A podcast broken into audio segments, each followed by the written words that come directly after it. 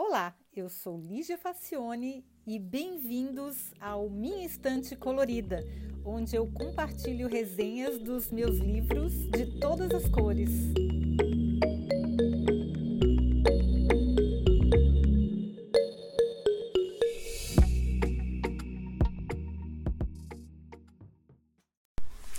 Olá!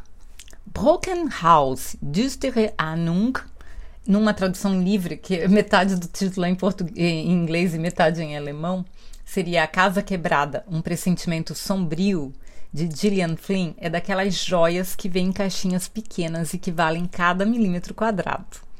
Bom, a autora já fez sucesso com o famoso Gone Girl, que saiu em português como A Garota Exemplar, que, que já está resenhado aqui no podcast. Eu vou colocar o link depois. Bom, a mulher é a rainha dos plot twists. Ela vai levando a gente por um caminho até que nos dá uma rasteira bem bonita, sabe? A novela, que é um livro com menos de 70 páginas, ganhou o prêmio Edgar Allan Poe de mistério para histórias curtas em 2015. E olha, muito merecido. Bom, a história começa com a protagonista explicando o seu trabalho manual e a situação profissional atual dela. Bom, o que, que ela faz? Ela masturba homens profissionalmente com a maior seriedade. Ela não é uma prostituta. Mas ela está com síndrome do túnel do carpo, que é uma lesão relacionada ao esforço repetitivo, como digitar textos ou tocar instrumentos musicais. Bom, a Madame Viveca, que é a dona da sala comercial que ela ocupa, lhe propõe trabalhar meio expediente com seu trabalho manual e a outra metade como cartomante. Apesar de improvável, a associação faz todo sentido. É que a nossa protagonista, a Viveca, a chama de nerd por causa dos óculos que ela usa. Teve uma vida muito difícil. A mãe, filha de agricultoras, agricultores, era extremamente inteligente, mas ficou órfã muito cedo e precisou sair da escola. Aí ela foi para Nova York se virar sozinha. Acabou engravidando e sendo abandonada pelo namorado. É uma história bem típica, né? Bem comum.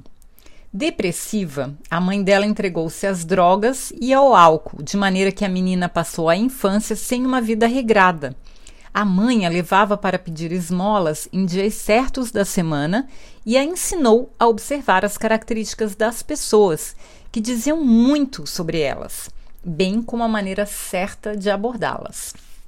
É uma vigarista profissional, né, que teve treinamento desde pequena. Aí a nerd virou uma especialista na natureza humana e aprendeu a dizer exatamente o que as pessoas queriam escutar para conseguir delas o que desejava, que geralmente era dinheiro. Observadora de minúcias, ela treinou essa habilidade desde muito cedo, pois que era uma questão de sobrevivência para ela, senão ela não ia ter o que comer. Então, sob esse ponto de vista, o papel de cartomante era perfeito para ela, e as clientes, geralmente mulheres, começaram a aparecer. Até que Susan, uma mulher bonita, rica e com aparência desesperada, veio bater em seu consultório. Bom, ela conta que sua casa parece assombrada. É, a história é contada em primeira pessoa e é a, a nerd que conta. E aí a Susan fala para ela que a, a, a, casa parece assombrada e coisas muito estranhas estão acontecendo. Susan é casada com um alto executivo que viaja muito, então ela fica sozinha a maior parte do tempo com as crianças.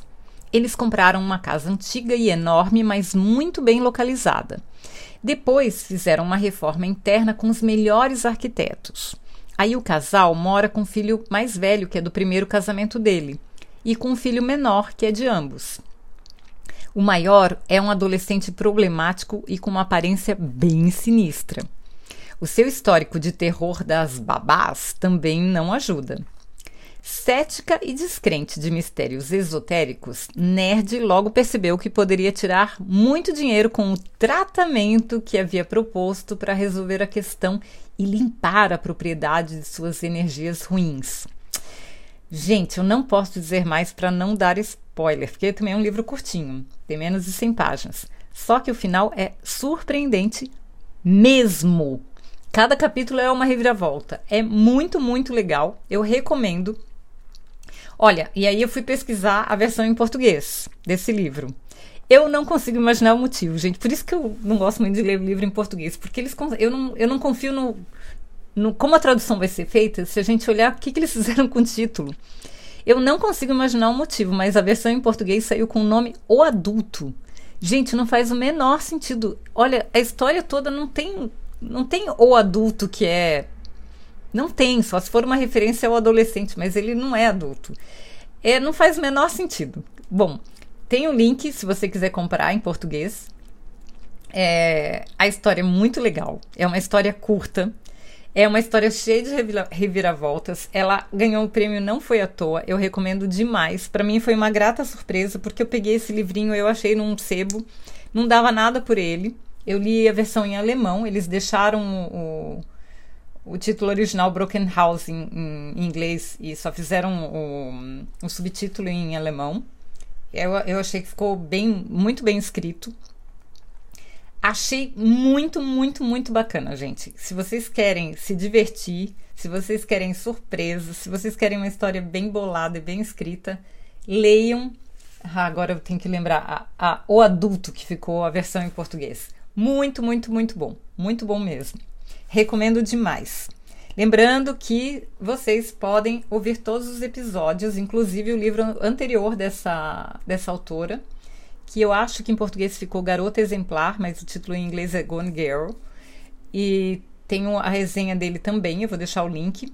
E podem dar sugestões de novas histórias, podem fazer críticas também e podem comprar o livro porque o link vai estar tá lá, fica mais fácil, né? Não tem nem que procurar.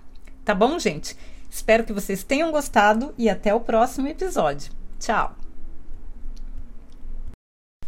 Gente, só um parênteses. Eu acabei de ver que eu não resenhei o Gone Girl, que é um, o outro romance dessa altura. Vou colocar aqui na minha lista, porque é um livro que eu fiquei meio frustrada com o final, mas eu acho que vale a pena resenhar, porque essa mulher não é fraca. Eu gostei mais do Broken House do que do Gone Girl, que é a garota exemplar mas achei que ficou mais criativo. Mas o Gone Girl é muito, muito bem escrito também. Só que eu não, na época eu terminei de ler, fiquei com raiva e não resenhei. Eu vou ter que fazer isso depois.